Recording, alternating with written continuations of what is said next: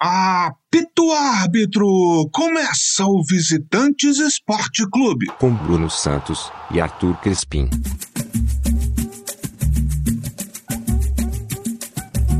Alô, paixões! Alô, doçuras! Bom dia, boa tarde, boa noite, bom momento, amigo, amiga, amiga ouvinte. Esta é mais uma edição do podcast Visitantes. Os meus cabelos continuam os mesmos, poucos, mas a minha voz hoje realmente está bem, bem danificada. Mas comigo, Arthur Crispim, direto de Londres, estúdios Alex Scott, e com ele, Bruno Santos, do Rio de Janeiro, estúdios Newton Santos. Fala, Brunão. E aí, Arthur, bom dia, boa tarde, boa noite, bom momento a todas, todos e todes.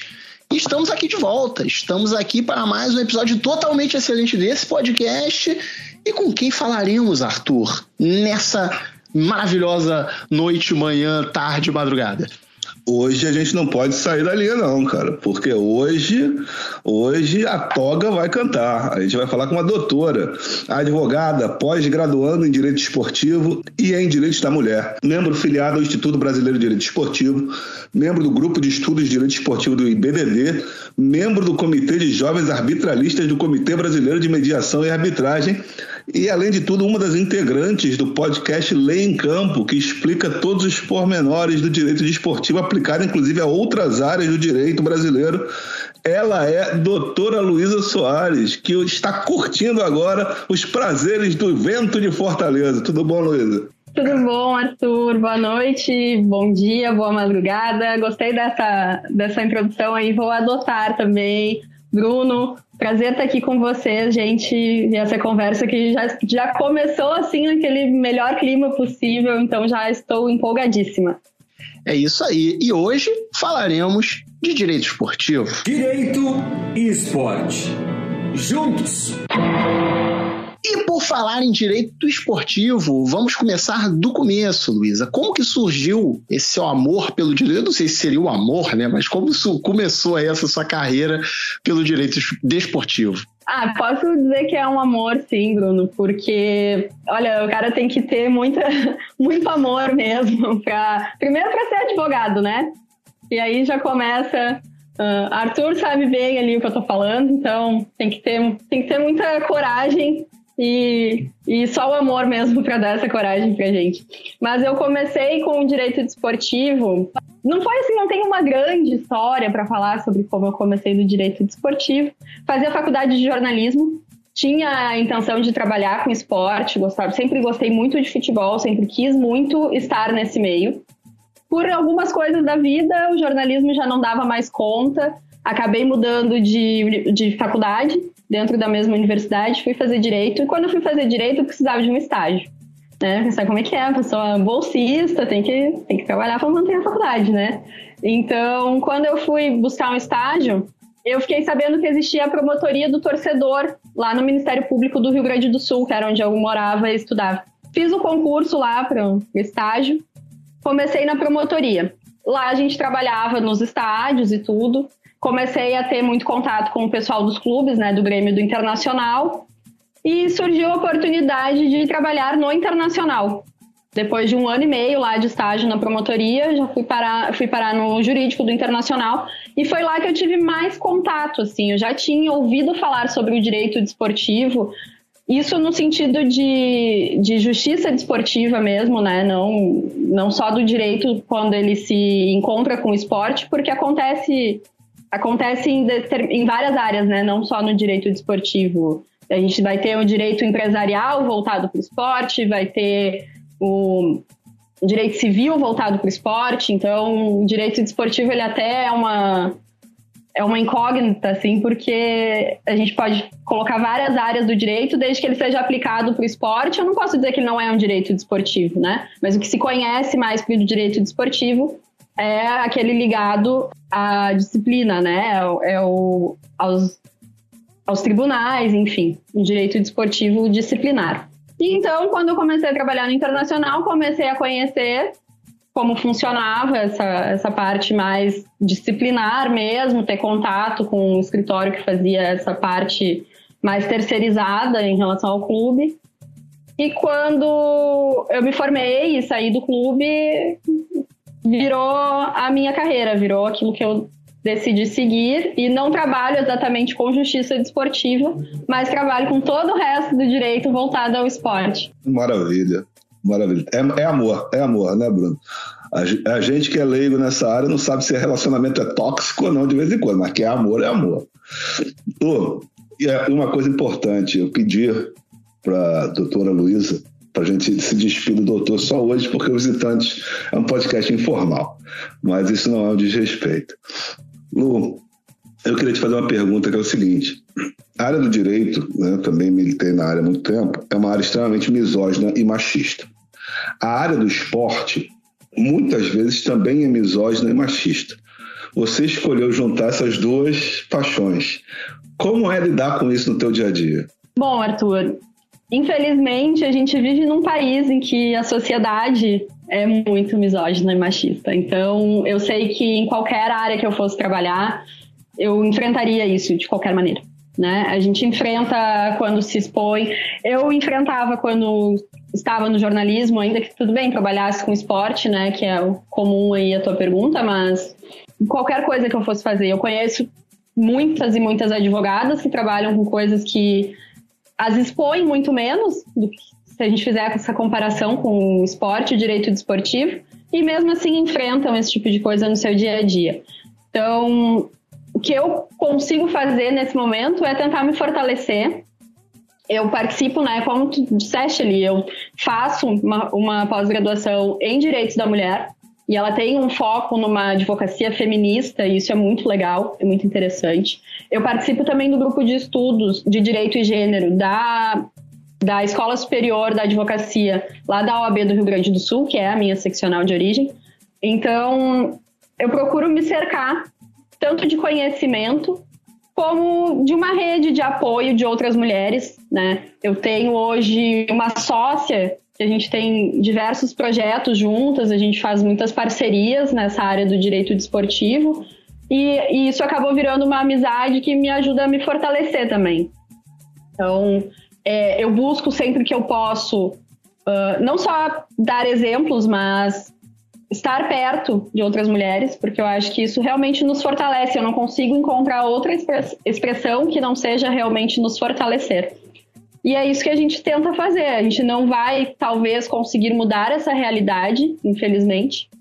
Então a gente vai agindo e vivendo apesar dessa realidade. Procuro tentar na, no meu círculo, né, aqui de, de alcance, não reproduzir esse, esse cenário machista, misógino, porque isso é muito comum da gente ver, né? Aquela área em que nós temos poucas mulheres, é muito comum que a mulher, para se proteger, ela acabe reproduzindo também isso que ela sofre para as outras, para quem vem depois, ou até mesmo para quem já veio antes. Então, o círculo assim de, de amizades e de, de troca ele é muito importante justamente para a gente se proteger em relação a isso, porque vai acontecer e quando acontecer a gente precisa estar forte. Então eu até tenho evitado um pouco, apesar de ser muito a minha área de estudo, de falar muito sobre a presença da mulher no direito desportivo, a presença da mulher no futebol, o futebol de mulheres e tudo, porque eu, eu acho que a gente tem que normalizar ver a mulher nesse espaço. Esse espaço não é não é algo que nós conquistamos. Esse espaço existe também para nós. Ele também é nosso. Então eu tento também neutralizar assim a minha a minha presença sem cair naquele lugar comum também de, de daqui a pouco me masculinizar demais e querer me fortalecer demais, sabe?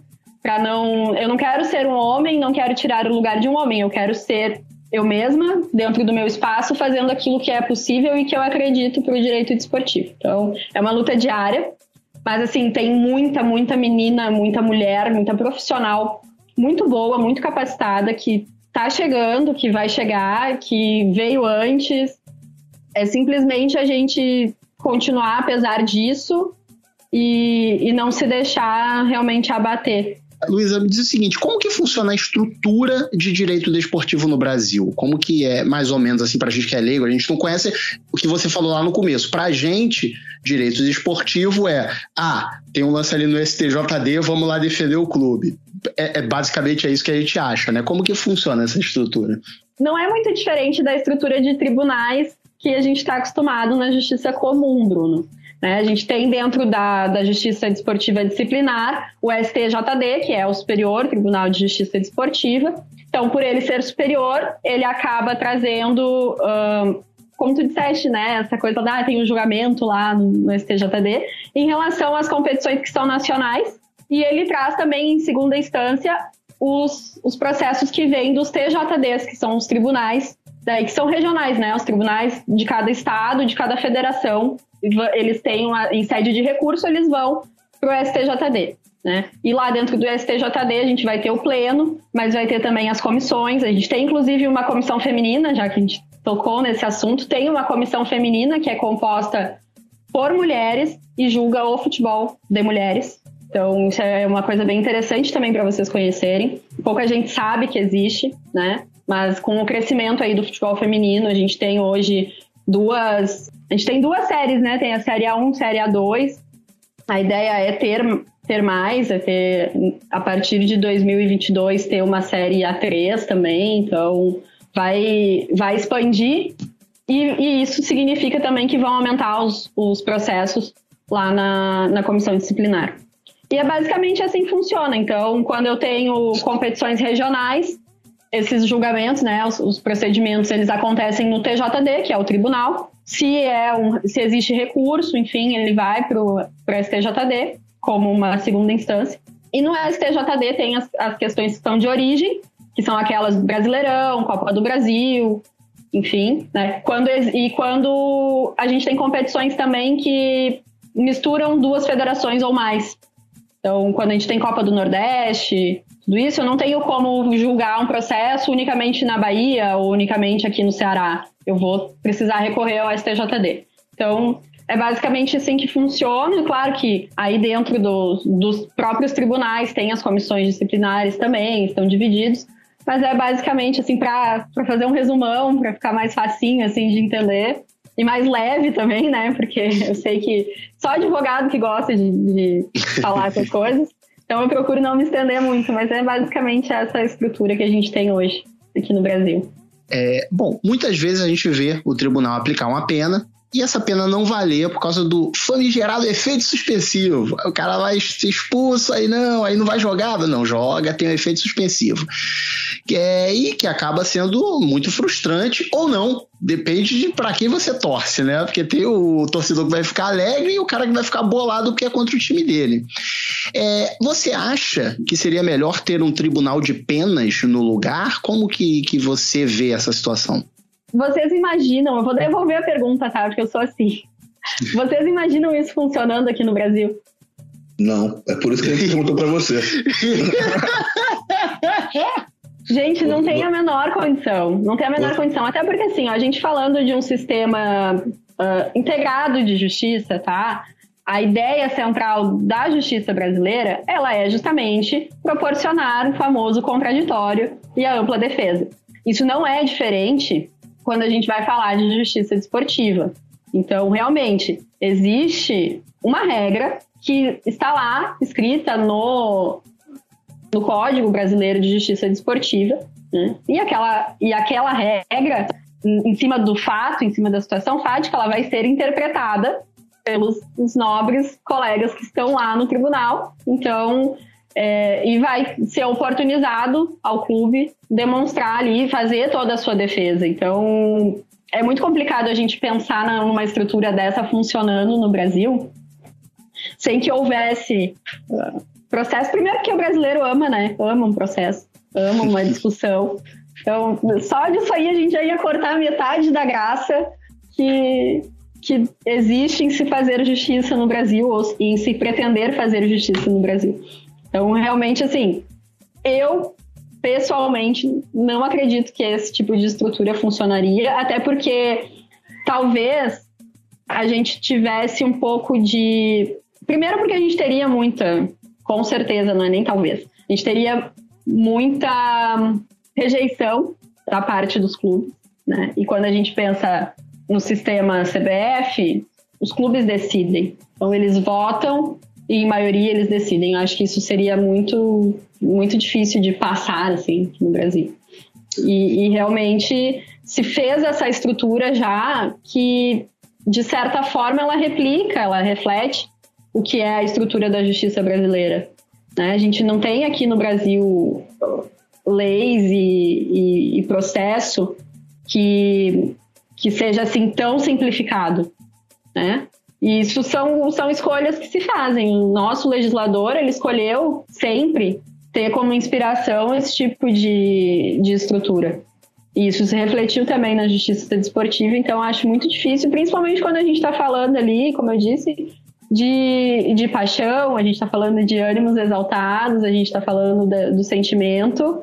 E isso é muito complicado. É, realmente, é, eu acho realmente não funcionaria, é difícil, mas é uma ideia interessante, porque são coisas diferentes, né? A gente até acha que não, mas são coisas diferentes. Uma, é, não é como se eu estivesse julgando um, um, roubo, um assassinato, etc e tal. É, é uma coisa um pouco mais simples, vamos dizer assim, fazendo aspas aqui com os dedos, e em situações que a gente poderia simplificar mais, a gente acaba confundindo e tal por causa dessa estrutura. Porém, entendo, entendo ser feito dessa forma, mas acho que poderia ser um pouco mais simples. Eu estava pensando aqui, cara, enquanto a gente estava debatendo aqui, escutando a Lu falar, eu estava pensando o seguinte: eu fiz na minha cabeça aqui, passei as grandes ligas, né? Tirei a Argentina, porque a Argentina é pior do que aqui, é dado murro no olho, mas aí, por exemplo, Inglaterra, Alemanha e tal, Itália, Espanha, o cara, confusão raramente tem aquela cena lamentável do cara ir para cima do juiz. Então já não tem aqueles artigos 245 que o cara xingou a mãe de cabeludo, não sei o quê. Já fica mais difícil. Aí o cara, quando ele sai expulso, nesses lugares, ele já não dá entrevista. Então o cara já não sai gritando que é várzea, que a CBF vai morrer, que não sei o que. Aí já é menos uns 500 artigos para o cara ser condenado. É, foi para a rua, para o chuveiro, ele vai direto, pega setinho e vai, já ajuda também. Né? Tem que mudar todo o entorno que acontece, né? porque tudo é passível de punição. É impressionante. É um sistema, e isso aí, aí é uma reclamação minha em tudo. Né? Como a Luísa falou, o brasileiro adora processo, só não gosta mais de processo que de fila, mas processo, fila e bônus é uma coisa que o brasileiro adora.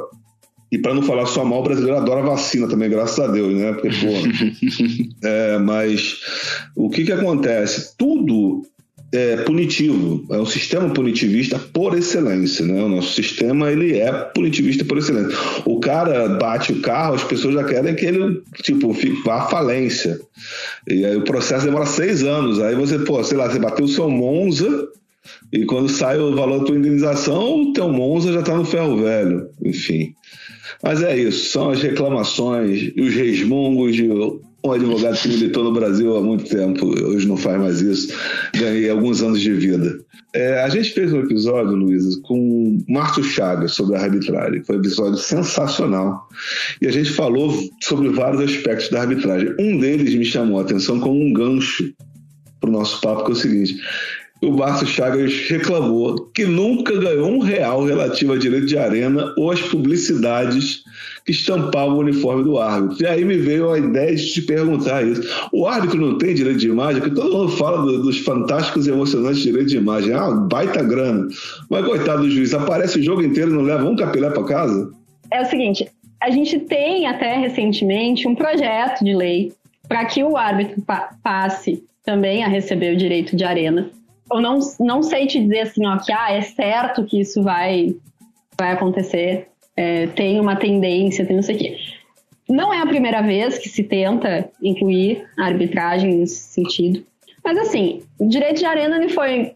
É, eu gosto sempre de pensar em como surgiu a lei, né? Qual era a intenção do legislador por mais que seja muito difícil a gente ler a mente do, dos nossos legisladores aqui no Brasil, mas é interessante a gente pensar qual foi o momento político que levou até, até a, aquela lei, qual foi o apelo, qual foi o setor da sociedade que se movimentou.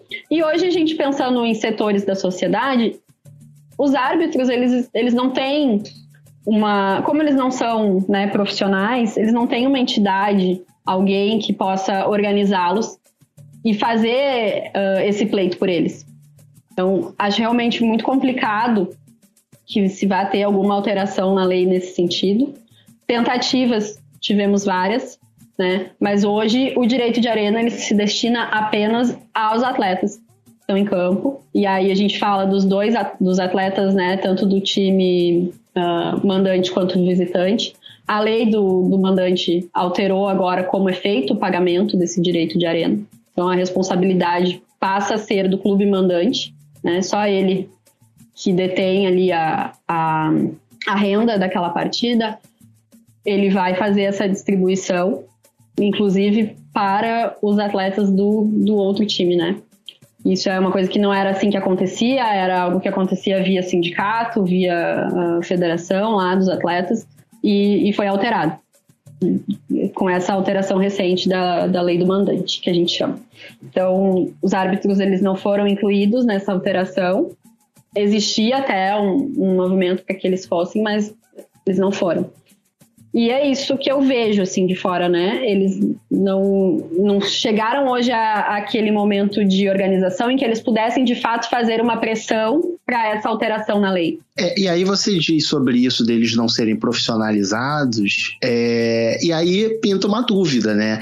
Se fosse profissionalizado, qual seria essa entidade patronal por eles? Ou teria que se criar uma? Como que, que seria isso? Eu acredito que teria que ser criado, né? A gente tem hoje as federações aí de, de atletas profissionais, tem sindicatos de atletas profissionais. Eu acredito que, que acabaria sendo nesse sentido também, uma criação de uma, de uma entidade que os representasse. Mas aí a gente está falando né, de todo um movimento de profissionalização da arbitragem que nunca conseguiu também, da mesma forma, se organizar. Nunca, nunca foi uh, feito isso. E hoje a gente tem, acredito, né, muitos árbitros aí, como o exemplo do próprio Márcio Chagas, né? Que, que tem muito mais voz hoje no, no meio do futebol. Por mais que a gente sempre tivesse o comentarista de arbitragem, hoje isso, isso sim se profissionalizou, a gente pode falar, né?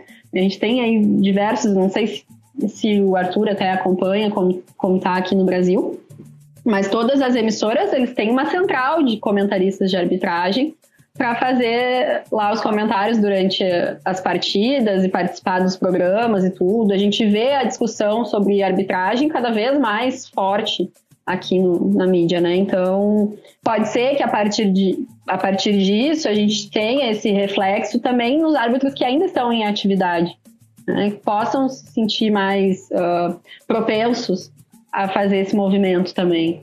É, e quando você fala sobre isso, eu me lembro que a Globo resolveu fazer uma economia, né? Nisso. Que aí eles criaram tal, porque sempre todo jogo tinha lá um árbitro para comentar a arbitragem. Aí a Globo falou assim: não, vamos criar a central do apito.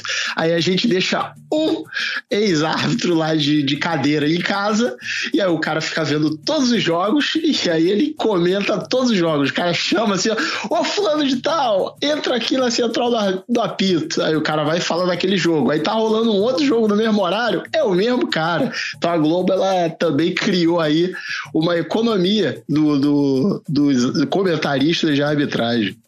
É verdade. Aí fica, os caras ficam sobrecarregados, né, coitados?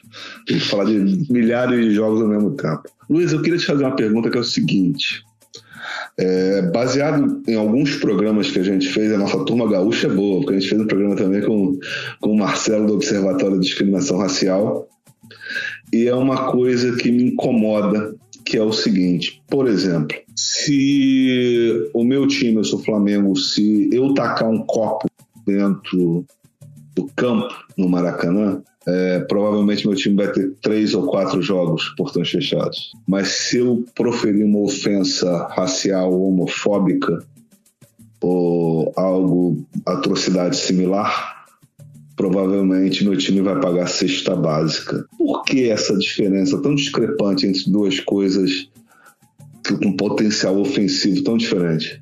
Porque é o seguinte, como tu disseste, essa esse ato, né, de ou invadir o campo ou uh, arremessar um objeto, ele está previsto lá no, no, Código de Justiça Brasileira com uma intenção diferente do que a gente tem recentemente previsto a homofobia, o racismo, né?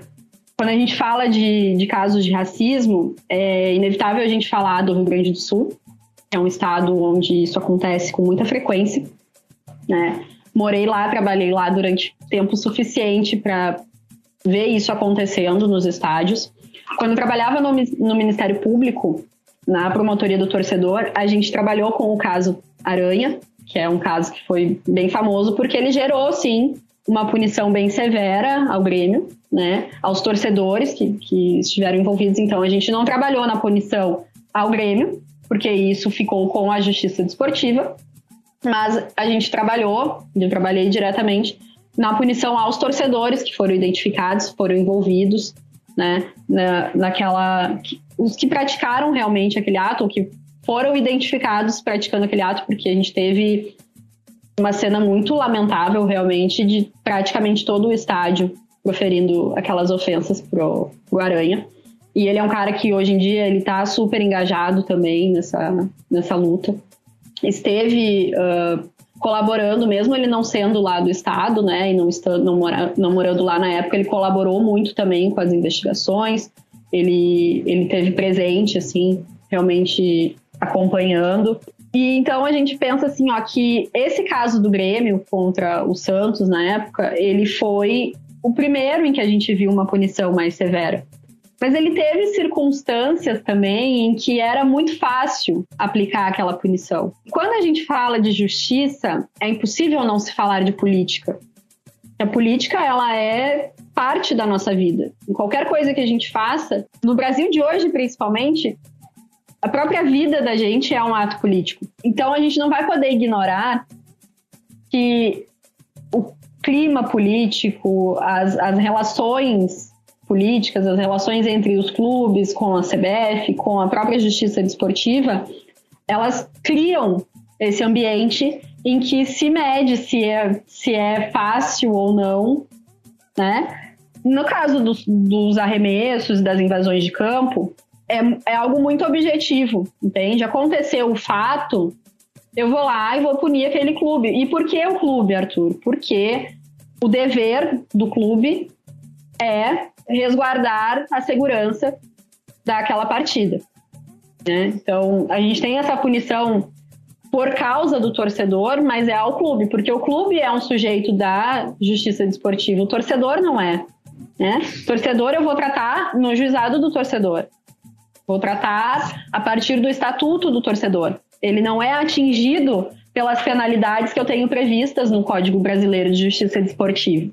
Então, o que acontece é que, historicamente, se dá um peso muito maior a eu atrapalhar uma partida, ou invadindo um campo, ou arremessando um objeto, do que a uma ofensa, como o Arthur bem disse, é muito mais grave, muitas vezes, né?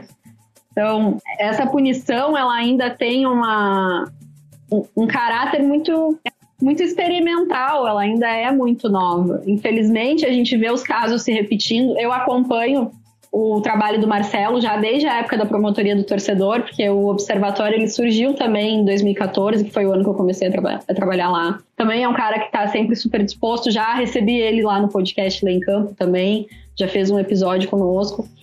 E, enfim, ele, ele tem esse trabalho justamente do observatório, e quando a gente vê o trabalho dele, a gente vê que esses casos eles sempre aconteceram. Ele começou a fazer esse trabalho a partir de 2014, mas se a gente fosse lá atrás e existisse um Marcelo e existisse um observatório, existiria também esses casos. Né? A gente tem a sociedade evoluindo a passos lentos, às vezes parece que não, inclusive, parece que estamos estagnados. Mas a gente está caminhando para um momento em que se vai começar a prestar muito mais atenção nesses casos e eles vão começar a ser tratados, talvez, com a seriedade que eles merecem, né? Hoje, a realidade que a gente tem é que na nossa sociedade é, é, é discutido, entende? Ninguém discute a violência de se arremessar um copo, ninguém discute a violência de se uh, invadir uma área de competição. Infelizmente é isso. Agora, quando a gente tem casos de racismo, homofobia, machismo dentro de um estádio, se dá a isso uma, um caráter de opinião. Então, assim, eu não acho que foi. Ah, mas eu acho que foi. Ah, mas não sei que. Entende? A gente não tem de uma forma objetiva, assim, ó, isso aqui é inaceitável. Então, é inaceitável invadir um campo e é inaceitável jogar um, um copo no campo. Mas é discutível uma pessoa proferir uma ofensa dessas, uma pessoa, uma, uma pessoa ou uma coletividade, né? Porque muitas vezes a gente tem a arquibancada inteira participando disso. Então, eu acredito muito que a gente vai caminhar assim para um momento em que não vai existir mais essa discussão. Que a gente vai conseguir punir, vai conseguir, na medida do possível, erradicar esses atos nos estádios. Mas a gente está falando de uma sociedade, uma sociedade bastante problemática como é o Brasil. Então, não vai ser rápido e talvez a, a justiça, o próprio código, como eu disse, a homofobia, o racismo, eles estão lá no Código Brasileiro de Justiça Desportiva como situações cabíveis de punição. Eles estão lá. Então não é que não existe lei ou que não existe uma. Existe, né? Recentemente passou a existir. Mas existe toda essa morosidade de, uma, de um processo, de uma investigação, existe essa talvez má vontade, enfim, né? E aí não estou falando só de, de justiça desportiva, eu estou falando da nossa sociedade. Então, é muito mais difícil ter uma punição mais severa, é muito tanto que quando aconteceu lá com o Grêmio, a gente discute se aquela punição severa, ela deveria ter existido ou não. Entende? E é isso que eu estou dizendo, quando a gente abre margem para discussão, é porque o negócio ainda não está sendo entendido como realmente tem que ser. Eu acho que a gente não está muito perto, mas também já esteve mais longe desse entendimento e de poder passar a tratar isso com mais seriedade dentro, inclusive, da justiça desportiva. Maravilha, maravilha. É, eu torço para que esse dia chegue, porque isso também é a prova do racismo estrutural dos nossos organismos de justiça. Né? Eu tenho uma série de expressões que eu detesto na língua portuguesa. É, começa com é sobre isso, tá tudo bem, são as duas primeiras. Mas no meu top 10 também está o Veja Bem. E o Veja Bem no, no, direito ele me irrita profundamente. Ah, foi racismo. Veja bem. Não, não veja bem, não. Vai chegar esse momento realmente do, da objetividade. Torçamos por isso. Exatamente. E uma coisinha rápida aqui é que a gente teve um caso recente num jogo do Botafogo. Eu, como botafoguense, estava assistindo ao jogo e os torcedores é, no estádio eles ofenderam completamente uma das assistentes, a Catiúcia. É, foi muito ofendida, depois foi ironizada quando ela anulou um gol do, do, do Brusque, que anulou corretamente, e ela foi ironizada, chamaram de princesa e tal, mas antes tinham xingado ela de tudo que era nome, e no final do jogo, o Botafogo é, pela figura do seu presidente, foi lá entregar um pedido de desculpas para ela e tal, fizeram uma carta, entregaram para ela, etc e tal, postaram isso nas redes sociais. Obviamente que tem o lado de que os caras já estavam preocupados com uma possível punição, e aí falaram assim: não, vamos dizer que o clube não tem nada com isso, que a gente fez alguma coisa, etc e tal. Porém, como um gesto simbólico, eu achei importante, que também mostra naquele momento que, olha aqui, para os torcedores, fala assim, gente, a gente não vai aceitar que isso aconteça. É, parem de fazer esse tipo de coisa que a gente não vai aceitar, a gente não é a favor, etc e tal. Lógico que não é só isso, a gente sabe que não é só isso. É, já começa a tirar da reta, né? Fala assim, eu, a gente pode ser punido por isso, pô, estamos numa série B, isso pode prejudicar muito, mas eu achei importante, eu achei um, um, um, um ato, uma de uma simbologia importante eles terem feito aquilo naquele momento. Com certeza, até porque assim, a gente teve um caso de racismo uh, e teve um clube de Santa Catarina que emitiu uma nota, né? Se, se a questão toda é a nota de repúdio, ele, ele emitiu uma nota de repúdio contra a vítima do caso de racismo. Então, assim, se for uma, uma nota de repúdio a favor da vítima, eu sou da política de até achar bom. É melhor que nada, e é melhor do que muita coisa. Então, realmente, assim, né, Bruno? O que, que eu gostaria de falar aqui para ti?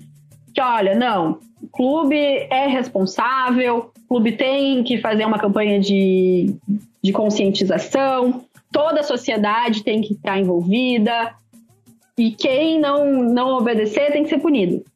Seria perfeito, seria ideal. Gostaria muito de poder dizer isso aqui. Mas não é assim que a gente funciona, né? Eu acho até uh, engraçado da gente pensar que no futebol muitas vezes se exige coisas que na sociedade em geral é muito difícil de, de fazer, né? A gente quer que no futebol não exista racismo, a gente quer que no futebol não exista homofobia, machismo, mas tudo isso existe na nossa sociedade é uma coisa que se discute muito em relação à violência nos estádios, né? Eu gosto de sempre usar aspas. Eu acho esse termo, assim, sensacional, porque tu enfia qualquer coisa ali dentro, né? Se tu pensar, o racismo é uma violência. Se ele ocorrer no estádio, ele é uma violência no estádio. Né? Não é o que a gente está acostumado a vestir de violência no estádio. Não é só isso. Existem muitas outras violências no estádio. E eu sou uma pessoa que frequentei profissionalmente estádio durante seis anos da minha carreira. Né? Tenho sete anos de carreira, durante seis eu estive diariamente dentro de estádio. Né? Estive lá em todos os jogos, estive nos jogos na Arena, no Beira Rio, em alguns outros estádios também, a serviço. E não é algo que seja exclusivo do futebol. Não é. Talvez no futebol, aí, quando a gente pensar até uma questão de trazer um pouco do que está acontecendo com o coronavírus, porque em nenhum evento que tu vá hoje aqui no Brasil, tu vai ser tão exigido em relação à prevenção, ao combate ao coronavírus, quanto num estádio de futebol. Hoje, além de tu ter as duas doses da vacina e ter passado o período de 15 dias de imunização, né, da segunda dose, tu precisa apresentar também um teste negativo. Então, é uma, uma dupla proteção que quando nós tivemos aí, aí vou falar de Porto Alegre porque é inevitável, teve uma discussão na Câmara de Vereadores para barrar o passaporte da vacina, ou seja, não preciso dizer que eu estou vacinada nos, nos eventos e nas, e nas uh, nos estabelecimentos que são da, da, prefeitura. Não preciso estar vacinada, não, não preciso nada. E no estádio eu preciso. Então, também tem isso. A gente exige, talvez, do futebol uma coisa, porque dentro do futebol é mais fácil. A gente tem né, uma não vou dizer micro, mas a gente tem uma sociedade um pouco reduzida dentro do estádio. Né? Não cabe todo mundo dentro do estádio. E aí a gente exige do futebol que ele seja lá né, maravilhoso e perfeito. E, e não se preocupa em exigir isso da nossa sociedade. Então o que, que vai acontecer? O que é da sociedade, ele vem para dentro do futebol. Não importa o quanto a gente tente manter aquilo ali com um verniz de, de perfeição o que é da sociedade vai se refletir no futebol. E infelizmente eu tenho assim, o futebol para mim ele é uma ferramenta de transformação social incomparável no Brasil. Quando a gente fala de Brasil e até de América Latina, assim, né, a maioria dos países da América Latina, não existe nada como o futebol no sentido do, do alcance social que ele tem, da importância que ele tem. Mas também a gente não pode querer exigir que o futebol tenha essa perfeição e não querer exigir isso da sociedade. Não sou contra exigir que se pense no futebol e, e, e até porque ele tem potencial para isso. É isso que eu quero, quero defender aqui, né? O futebol ele tem potencial para transformar a sociedade, mas não sozinho. A gente precisa de uma, uma sociedade também, no mínimo, com vontade de se, ser transformada. E quando a gente deixa isso só para o futebol, é uma forma de marginalizar o esporte também. Maravilha. É, Agora deixa eu te perguntar uma coisa, Luiz. Vamos dizer que tem aquele jovem, aquela jovem que está lá no curso de direito, ainda não está muito bem, não sabe o que, que quer fazer. E aí ouviu esse episódio, falou: pô, justiça desportiva, talvez seja uma coisa legal e tal. Qual a dica que você daria para pessoa, para o jovem que quer se aventurar aí nessa carreira de advocacia desportiva? O Arthur vai rir de mim agora, tá? Tenho certeza. Mas eu sou, assim, ó, a pior pessoa para fazer esse tipo de pergunta, porque eu sou aquela que tá lá na piscina gelada do direito, tá? Na piscina gelada da advocacia e fica gritando para os outros pularem que tá quentinho, entende? Então, assim, eu sou completamente, assim, apaixonada pelo direito. Sou apaixonada pela minha profissão hoje, sabe? E, e acredito que a gente precisa realmente ter gente que queira fazer, gente que queira sentir isso também, entende? Não que, ah, fui fazer direito porque, ah, sei lá, achei que era, era bonito. Não, fazer direito e se permitir conhecer o direito. Não é perfeito. Não é, tu vai. Ah, eu fui fazer direito porque eu não gosto de injustiça. Então tu tá no lugar errado, meu amigo, porque tu vai enfrentar a injustiça sempre, sempre. Mas tu vai ter talvez ferramentas para entender a injustiça e saber os pontos cruciais onde tu pode realmente trabalhar para evitar que, que o maior número possível de injustiças aconteça. Porque também não tem como a gente uh, dizer que não, a gente vai fazer direito e vai mudar o mundo. Não vai. Mas a minha dica, assim, para quem se interessa pela, pela justiça desportiva, pelo direito desportivo, pelo futebol, é realmente manter a mente aberta de acompanhar, né? A partir agora de 2020, por conta da pandemia, tudo se digitalizou numa velocidade assim realmente impressionante. Então nós temos as, as sessões do Superior Tribunal de Justiça Desportiva e de alguns TJDs também, que são transmitidas na internet. Então, aconselho as pessoas a procurarem e assistirem, né?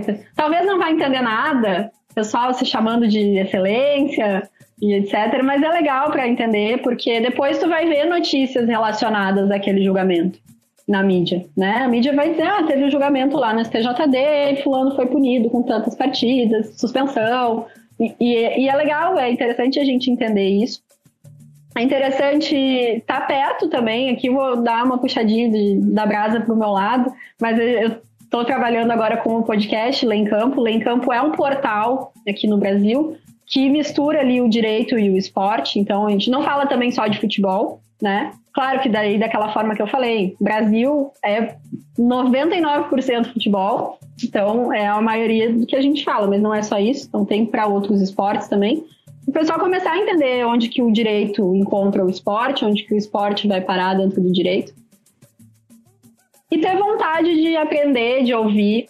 Uma coisa muito legal que eu gosto de destacar sempre quando eu falo de carreira no direito desportivo é que é uma das poucas áreas onde eu vejo que a gente está muito próximo das nossas referências.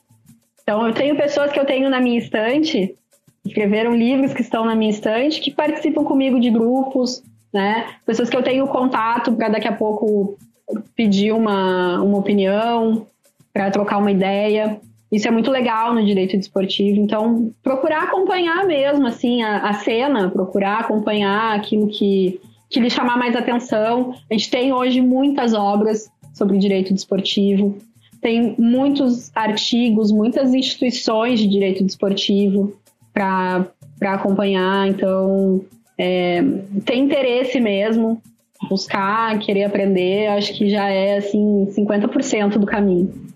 Maravilhoso.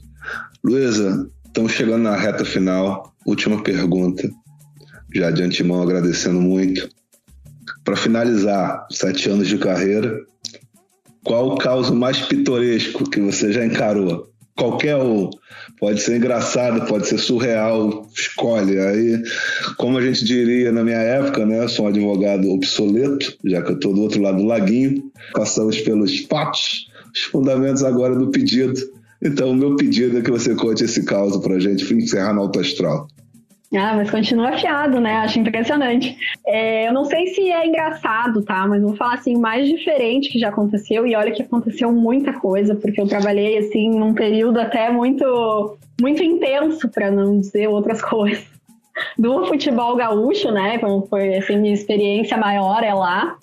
Mas teve uma vez que eu estava de plantão pelo clube no juizado do torcedor e um menino de 10 anos, talvez, acho que nem isso, tá? Acho que ele tinha menos.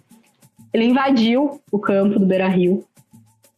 Eu não vou me lembrar agora qual era o time que estava jogando contra o Internacional, mas ele estava na torcida do Inter, ele tinha ganhado o ingresso, né? Recebeu uma cortesia para a torcida do Inter mas ele é, acho que era do Corinthians, era contra o Corinthians. E jogo contra o Corinthians lá no Beira Rio sempre era assim, aquele dia que tu vai, tem hora para chegar, mas tu não tem hora para sair, tudo pode acontecer.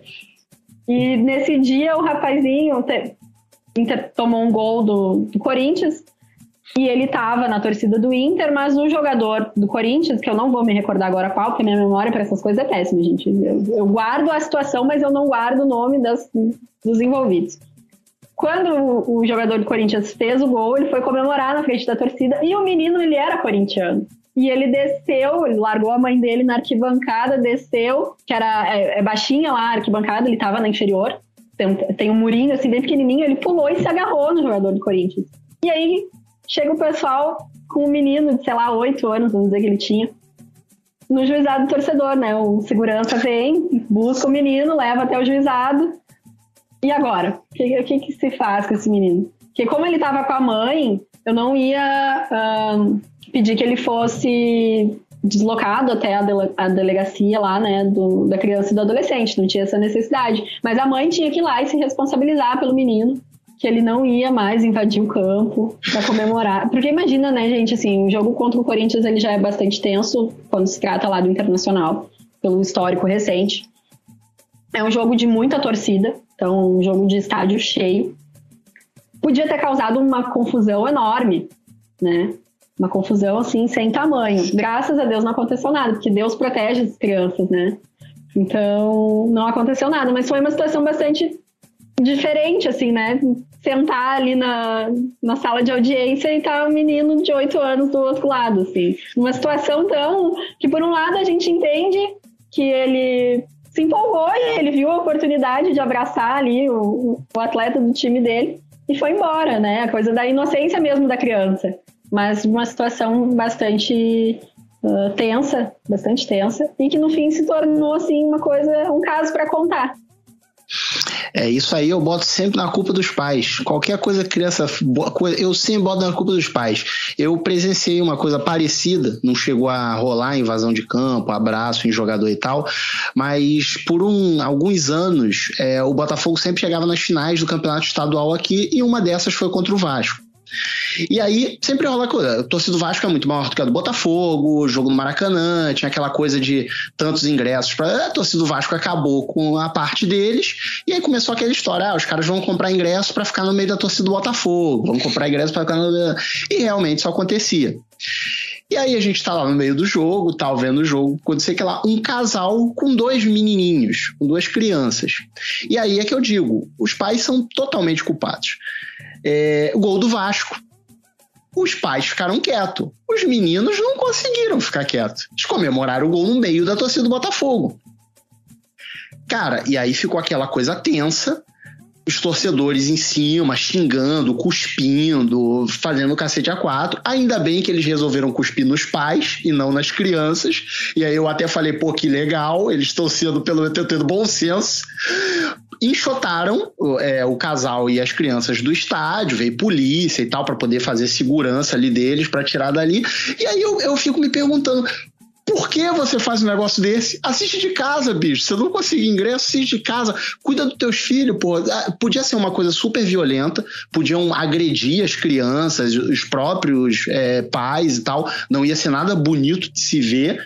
Mas eu, eu não consigo entender. Tudo bem, nesse caso você explicou, eles ganharam ingresso e etc e tal, mas assim, aí é um risco tão grande para você correr com uma criança, cara, que eu não, não entendo porque as pessoas fazem isso. Eu fico pensando na mãe, que ela ficou na, tipo na linha do impedimento, né? A criança foi embora, tipo, perdeu o filho, que ele pulou o muro, abraçou o cara do Corinthians, e ela olha para trás, tá aquela massa vermelha. E ela só, eu acho que a única coisa que a, que a moça pensou foi o quê? Fudeu porque ela tinha que sair dali. Eu, se fosse ela, também tinha pulado o muro e abraçado o cara do Corinthians. Não, porque já. Porque pelo menos sair escoltada, pô, sair escoltada Exatamente. ali. O que, é um pingo? Né? O que, é um pingo pra quem já tá molhado? Não, mas realmente depois ela até. Uh, comentou ali com a gente, né? A gente explicou a situação para ela, porque não era uma pessoa que, assim, frequentava estádio, não tinha muito essa noção. Ela disse: a gente é de São Paulo, tá morando aqui no estado há pouco tempo, ele ganhou o ingresso e ele queria muito ver o Corinthians queria muito, então eu, eu, trouxe ele, mas não, ela não tinha até a noção, assim, da, da, que era aquilo, sabe? E aí, claro, se comprometeu, né, que teria mais cuidado e etc, mas todo mundo, na verdade, ficou assim, sem saber o que fazer, né? Porque todo mundo já foi criança também. Sim. Né? Então, é aquela coisa, é a pureza da resposta das crianças. É, nunca subestime a capacidade de uma mãe fazer o filho feliz, né? Mesmo correndo o risco com a massa vermelha atrás. Exatamente. É, Luísa, eu gostaria de lhe agradecer demais por você ter aceitado o nosso convite, ter dispensado um, um tempo aí do seu, da sua vida para poder falar com a gente, conversar um pouco, abrir um pouco mais esse leque aqui para a gente conhecer um pouco mais sobre a justiça, porque a gente pensa muito em esporte dentro de campo, dentro de quadra e esquece um pouco do que vem fora. Então a gente tem tentado fazer isso. A gente já falou sobre jornalismo, a gente já falou sobre é, bastidores de esporte, agora a gente está falando sobre a justiça esportiva. Então, muito obrigado por ter aceitado o nosso convite para falar sobre isso também com a gente. E esse momento é seu, você pode falar onde você está, onde ele encontrar, como você está falando aí, falar mais um pouco de lei em campo. Fica à vontade, seu momento. Bom, é isso, gente. Eu vou fazer a propaganda aqui do meu Twitter, então, para quem quiser encontrar, saber um pouco mais do dia a dia aí, de uma advogada desportiva nesse Brasilzão de meu Deus. É, o meu arroba é Luísa, Luísa com Z, Soares, ADV, né, famosa advogada. E eu tô querendo fazer também a propaganda aqui de um projeto muito legal que eu participo, que é o Lei em Campo. É um portal ali, como eu falei, não só para advogados, é para torcedores, é para quem se interessa em, em, conhecer um pouco dos bastidores também, porque muitas coisas acontecem até que a gente tenha o jogo lá em campo. E depois, então, uh, muito mais coisas podem acontecer sempre. É um universo, não querendo assim, né, puxar muito a brasa para o meu lado, mas é um universo muito interessante. Então, convido todo mundo a conhecer. No Lei em Campo, a gente tem artigos e tem também o podcast, que eu agora passei a apresentar, sempre participei, mas agora passei a apresentar o podcast do Lei em Campo. A gente já tem aí um episódio dessa nova fase rolando. E vocês podem encontrar também lá no meu Twitter e lá no site do Lei em Campo ou nas redes sociais também, que é arroba Lei em Campo. A gente vai colocar o link aqui. É, eu quero dizer para os nossos ouvintes que eu tenho spoiler do próximo episódio. O próximo episódio do Lei em Campo eu fiquei com inveja, viu, Bruno? Que vai hum. ser sensacional. Mas eu não vou falar, não. Eu vou esperar sair. A gente bota o link do Lei em Campo aqui.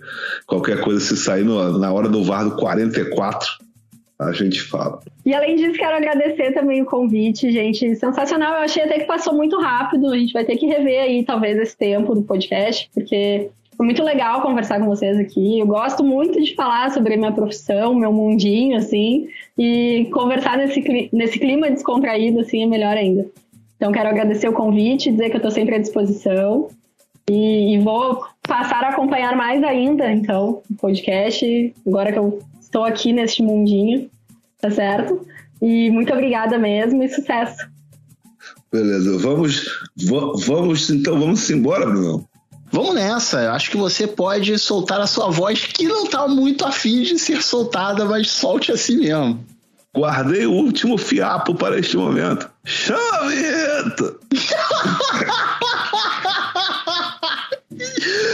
não consegue nem falar. Em todos estes anos nessa indústria vital, esta é a primeira vez que isso me acontece. Eu vou chamar o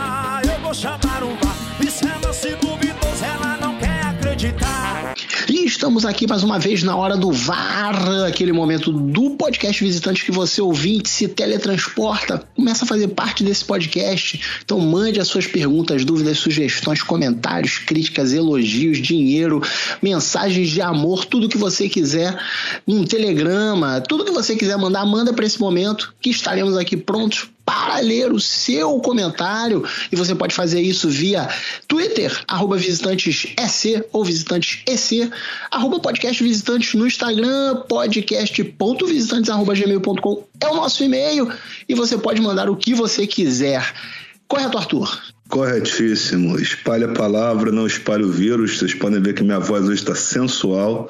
Eu estou parecendo o Tim Maia naquela música Me Dê Motivo, que ele fala: aí a pessoa que não toma vacina vacila e põe tudo a perder. Certo, Brunão? Certíssimo. E começamos aqui. Eu, na verdade, eu queria fazer um pequeno agradecimento para Cosme Magalhães, porque Cosme está sempre lá comentando, dando curtidas ali nos nossos posts. E a gente acaba, de vez em quando, uns comentários muito rápidos e tal, a gente acaba não falando aqui, mas Cosme, eu estou vendo sim que você está com a gente nessa. Então continue, continue mandando suas questões, suas, seus, seus, seus likes, porque já ajuda muito a gente. Com certeza, se eu soubesse que o Cosme estaria nessa hora do VAR, poderia dizer que essa minha voz sensual foi em homenagem a ele. É, exatamente. É, passamos aqui para o comentário de Fernando Cesarotti. Ele comenta aqui é, sobre o episódio 41. E ele diz o seguinte: a evolução no nível dos convidados é clara e dá uma gargalhada. E eu sei o que Fernando Cesarotti quis fazer aqui. Fernando Cesarotti quis dizer que ele, por ter sido um, convidado que foi mais para trás, é pior do que os, os convidados de agora. E eu quero dizer que não. Eu trato todos os convidados desse podcast igualmente todos têm a sua maravilhosa participação. Então, muito obrigado ao Fernando Cesarotti também por ter participado desse podcast. Com certeza, concordo integralmente. Todos eles têm um quinhão nessa holding de sucesso que é o podcast Visitante. Eu me senti, inclusive, um coach agora, viu, Bruno? Cruz Credo. Passamos aqui para o comentário de Ronan Barradas. Ele diz o seguinte: confesso que quando vi uma hora e meia de episódio, eu fiquei meio bolado, que é maior do que o meu trajeto. Mas esse episódio valeu o tempo. A história da aposentadoria compulsória e daquele Coritiba Fluminense 2009 foram bastante necessários. E no fim, coube no meu trajeto, já que o trânsito atrasou minha chegada no trabalho. Inclusive, a história do atraso no Havaí Joinville com chuva, eu ouvi enquanto me atrasava na chuva. Pois é, a vida imita a arte, para você ver. E uma coisa que eu tenho reparado nos últimos episódios, a gente já teve vários episódios que dizem que o Couto Pereira é meio amaldiçoado, né? Já teve episódio da Leonor, já teve comentário da Maria Helena falando que também pau cantou no Couto Pereira. Tem esse comentário do Márcio Chagas. Eu acho que a gente vai convidar alguém que torce pro Curitiba para explicar qual é a questão da maldição do Couto Pereira. Exatamente. Será que botaram um trator também e, e, lá embaixo tem alguma coisa lá na cabeça de sapo, alguma coisa? Passamos para o comentário de Tiago Arantes. E ele diz aqui que, pô, vocês conseguem uns convidados legais. E aí eu jogo essa coisa tudo para cima de Arthur Crispim. Que Arthur Crispim é nosso produtor executivo. Ele que consegue a galera aí, é ele que faz essa, essa ponte maravilhosa. É, não, a gente divide. É, eu domino só a arte da cara de pau, mas a gente divide. Bruno também conseguiu vários convidados sensacionais.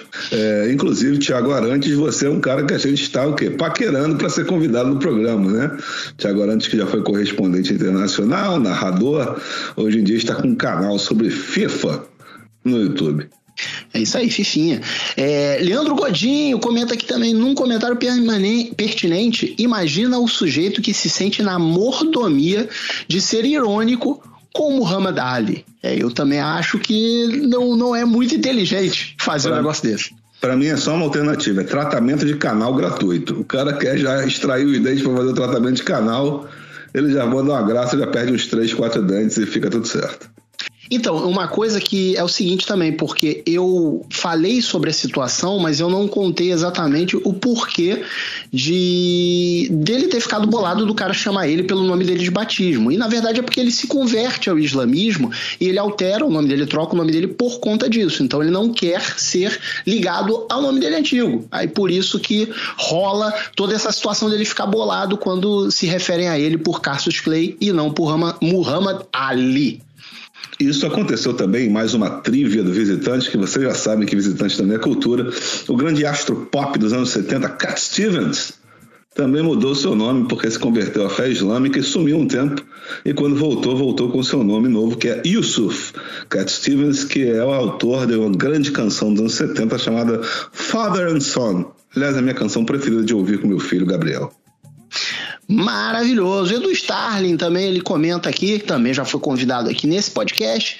Ele diz que ouvindo aqui, Grêmio Náutico União é um dos grandes do Remo Gaúcho, inclusive. O Grêmio Náutico União é multi-esporte, né? É multiesportes, Grêmio Náutico União foi o clube que revelou Daiane dos Santos para ginástica artística também. E Edu Starling, nosso companheiro, grande amigo e ouvinte, ele é quase um bote de remo. Qualquer, qualquer episódio do podcast que a gente faça, ele vai achar um fato que se interligue com o remo. De alguma forma, eu acho isso sensacional. É tipo gaúcho. Qualquer situação que acontece no mundo, tem algum gaúcho que está ligado de alguma forma nessa situação. Inclusive, o Grêmio Náutico União é gaúcho. É isso aí. Gleison comenta aqui, ficou ótimo o episódio com o Márcio Chagas. Cara, ser preto no Brasil é um inferno. Eu que sou pardo, pardo que a gente aqui nesse podcast já definiu que é papel, e a gente não usa esse termo aqui, mas eu entendo você usar porque rola todo o negócio da identificação da pessoa, é, é, milho, centenas e centenas de anos a gente sendo tratado como uma coisa ali no meio, né? Então eu, eu entendo você ter usado o termo, mas você pode começar a evoluir aí, você é preto também como nós. E que tem o cara de pobre e sempre andei largado, isso é comentário do Gleison novamente, já senti olhar de reprovação várias vezes. Nem consigo mensurar como é para um preto retinto, vamos dizer assim. Esse caso da Zara, por exemplo, puta que pariu, gente escrota. O caso da Zara, para quem não sabe, resumindo muito rápido, uma delegada de polícia foi, foi é, é, negada a entrada dela numa loja da Zara, só que eles não sabiam que ela era delegada de polícia isso deu merda, porque aí depois ela acabou descobrindo que os caras têm código e tudo para quando entra gente preta, pobre dentro da Zara, para eles tentarem enxotar as pessoas. É isso que acontece nesse Brasilzão. É porque nesse Brasilzão, preto não pode se dar bem na vida. Ele só pode fazer novela das seis da Globo dentro da senzala. É, em relação a Pardo do Gleison, eu concordo com o Bruno, mas eu entendo também que é uma questão técnica aí, porque todos nós somos negros, mas aí tem a questão do colorismo, que dizem que é preto, pardo, esse pantene de cores. Eu acho que é todo mundo preto, mas eu entendo que é uma questão acadêmica, me esforço para compreender, mas realmente não gosto dessa definição pardo, porque é uma definição que machuca muito. As minhas, nós que somos 40 a mais, todos os nossos documentos têm aquela famigerada cor parda no documento. Isso é horrível. Exatamente. Então é isso, vamos terminando por aqui. Semana que vem, com certeza, tem mais. Um grande abraço e até a próxima. Até a próxima. Espero que semana que vem todos voltem. Eu, Bruno e a minha voz. Beijo e até. Esse podcast é uma realização da BSC Produções.